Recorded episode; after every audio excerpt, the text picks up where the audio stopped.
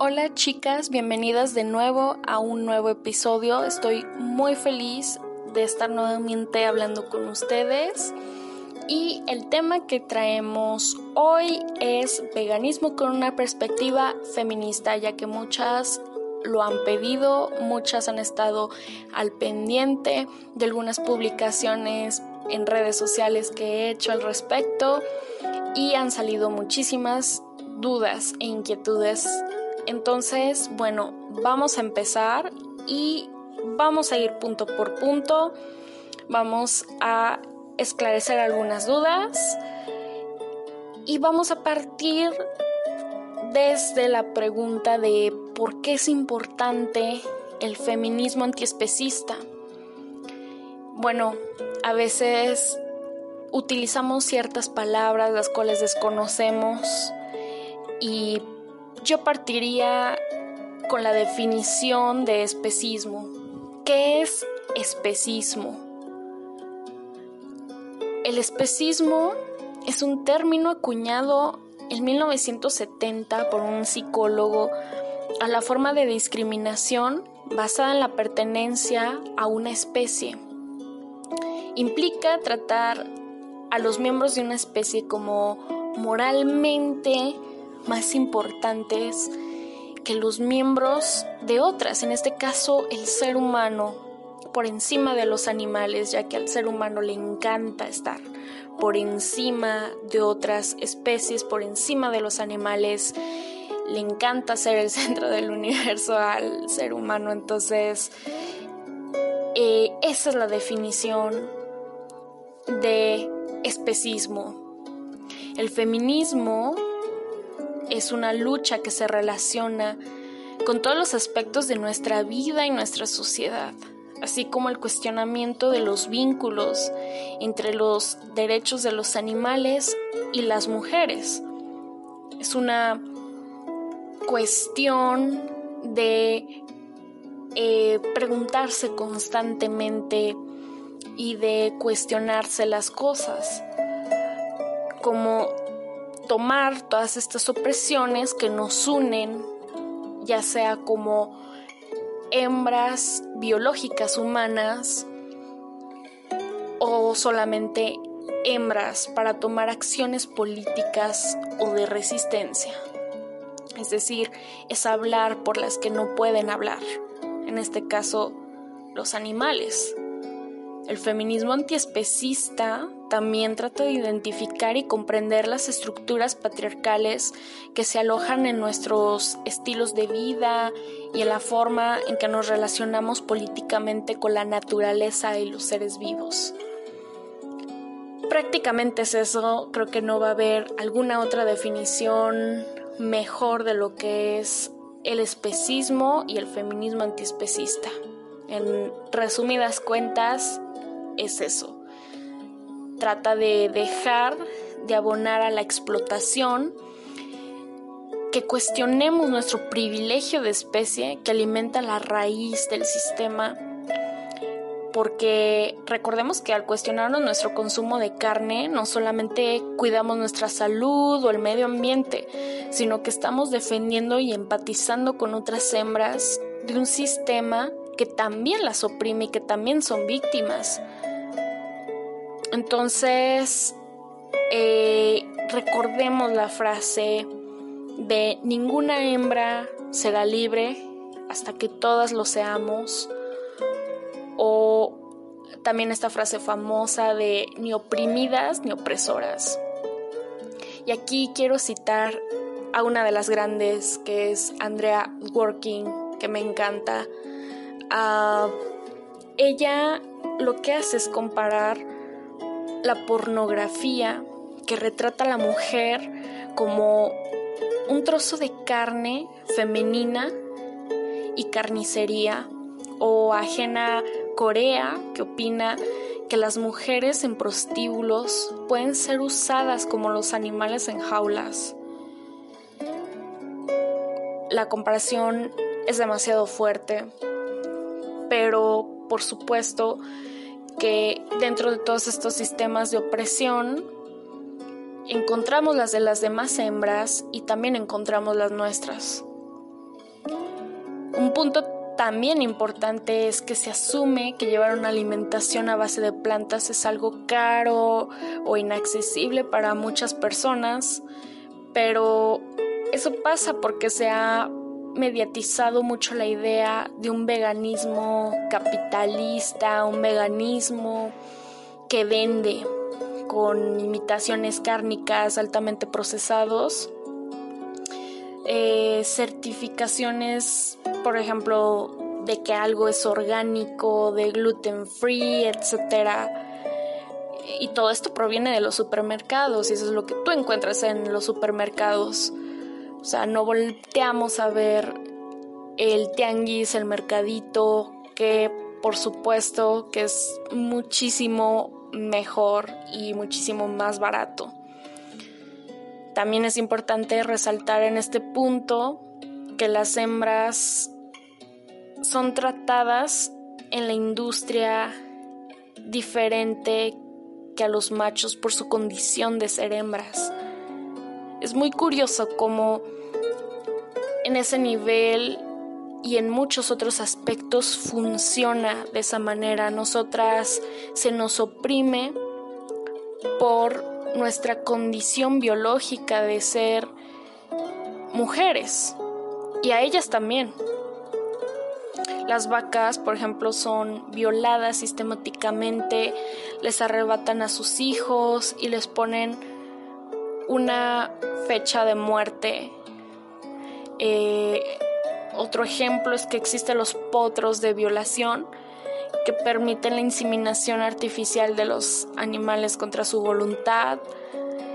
Y así un montón de ejemplos con cada especie, como las gallinas, las cerdas, las cabras, etcétera, que están dando a luz continuamente, que son embarazadas, son preñadas y están sirviéndole a la industria de la carne y a la capitalización de los cuerpos. Otra crítica o reclamo que se hace también es que eh, todos tienen derecho a elegir qué comer. Tú no me puedes decir a mí qué comer y qué no comer por esta idea de ah, pues que la alimentación a base de plantas es algo caro o inaccesible. Yo creo que todas hemos escuchado pues estos comentarios de eh, gente que dice que ser vegana es un privilegio, lo cual es completamente falso. Ah, y lo que dicen es que no le puedes decir a las demás lo que debes de comer o lo que puedes comer o no. Y es cierto. Pero olvidamos que nosotras como feministas, mujeres feministas, tenemos un, un papel súper importante en nuestras decisiones personales, porque son políticas. Recordemos la gran frase de Kate Millett, que lo personal es político. Y eso aplica en muchos aspectos, hasta en el plato de comida. Y que nuestras decisiones personales dejan de serlo cuando repercuten en los cuerpos y vidas de otros seres. Por supuesto que hay otras cuestiones de género que entran dentro de todos estos sistemas de opresión que son los estereotipos de género. La carne es concebida en esta sociedad como símbolo de virilidad. Si no comes carne, no eres lo suficientemente hombre, porque macho es el que acaba con la vida, destroza y come cadáveres. Y todo esto es un símbolo es un símbolo clarísimo del patriarcado y es un símbolo de lo que la sociedad concibe como lo que es ser hombre. Y por supuesto que tiene que ver con otros símbolos de fuerza, de imposición y dominio.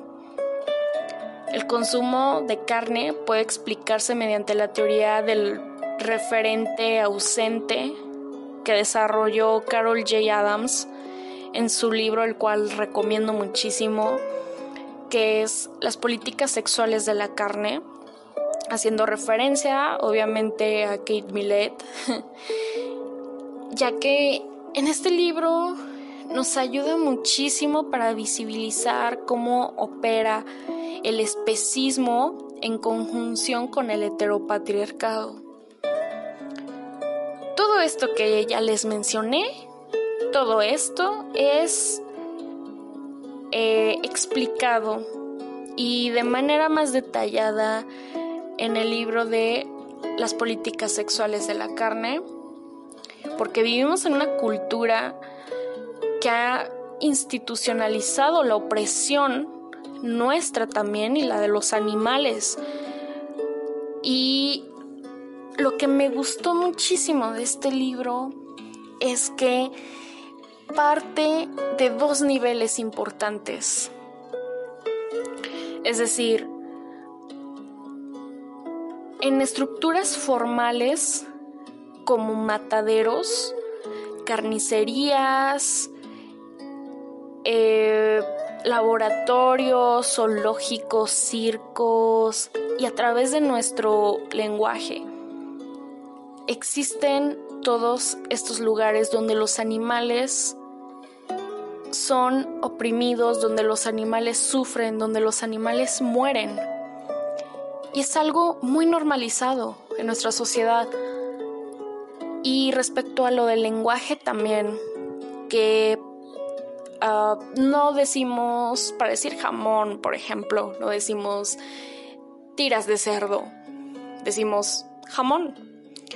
Cuando eh, decimos chorizo, no decimos por ejemplo, un conjunto de, de sesos o de cadáveres en descomposición con especias.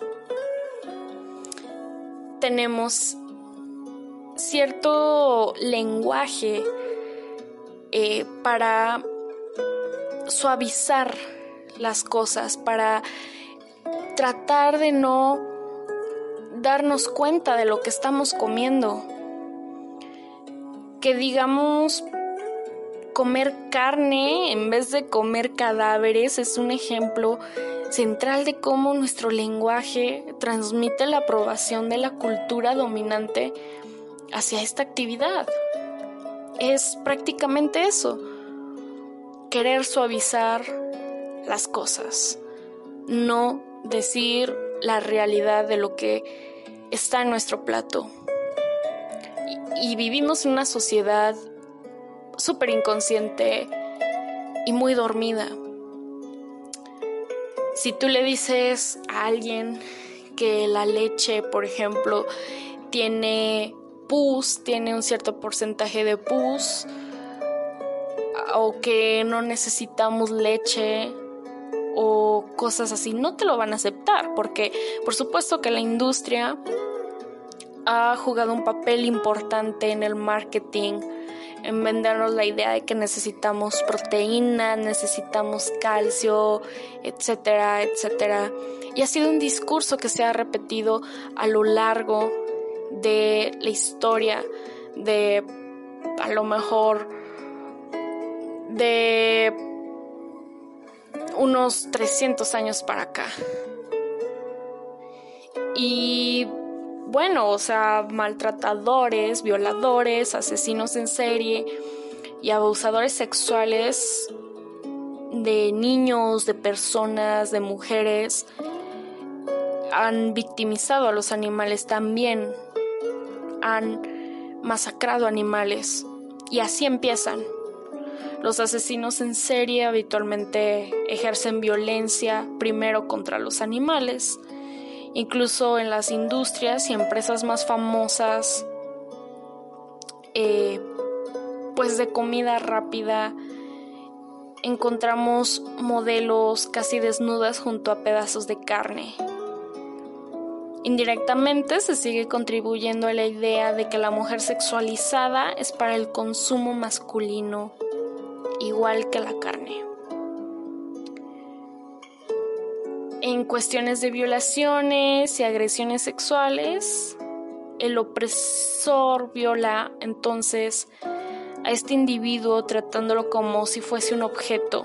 Por ejemplo, la violación de las mujeres que niega su libertad para decir no, o la matanza de los animales, que transforma a seres vivos sintientes en objetos muertos. Este proceso permite la fragmentación o el brutal descuartizamiento y finalmente el consumo, mientras que ocasionalmente un hombre podría comer mujeres de forma literal. Aquí encontramos el punto de estas dos ideas, ¿no? de la importante relación que tiene el hecho de comer carne, de matar a otros seres y la facilidad con la que a las mujeres se nos cuarta de nuestra vida, nuestras libertades y cómo se normaliza la violencia incluso en el marketing, en la propaganda, ya lo vemos como algo completamente normal, ¿no? Y nadie cuestiona este tipo de cosas. Si se te antoja una hamburguesa de Burger King, por ejemplo, eh, puedes ir a estos lugares, estas edificaciones que están construidas para que tú veas eh, los trozos de carne arreglados con Photoshop, súper deliciosos, eh, incluso pues comparando, ¿no? O sea, mujeres casi en bikini, con muy poca ropa, cosificándolas, con un pedazo de hamburguesa en la mano. Entonces, ese es el mensaje que al final quieren dar, ¿no? Y bueno, la clave del pensamiento de todo esto, pues está en la pérdida de la voluntad de identidad del otro. Cuando tú pierdes tu voluntad, cuando tú pierdes tu identidad, ¿quién eres? ¿No? O sea, cualquier persona puede pasar encima de ti. Y eso pasa en muchísimos niveles, con la carne, con la violencia hacia la mujer. Entonces encontramos en esta lógica de pensamiento en todo esto, y ya para cerrar, porque creo que di bastantes puntos uh, un poco sueltos, pero entrelazados entre eh, entrelazados uno con otro. Mm, si la sociedad respetara, y esta es una conclusión, creo yo, muy valiosa, si la sociedad respetara desde un principio a otros seres vivos, si encontráramos otras maneras de coexistir y llevar en armonía eh, una sana convivencia ¿no? con la naturaleza, sería el principio del respeto y justicia para todos los demás. Si no existiera la esclavitud de los animales, si no existiera esta brutalidad de matanza en los animales, pues tal vez la sociedad, la humanidad agarraría más conciencia de, por ejemplo, un asesino serial eh, no empezaría, no empezaría matando animales. A lo mejor ese asesino serial ni siquiera sería asesino serial. Pero nos seguimos comiendo a los animales, los seguimos maltratando. No hay esta cultura de educación hacia los animales. Y por eso es importante como feministas rescatar todas estas cosas porque también a las hembras las oprimen.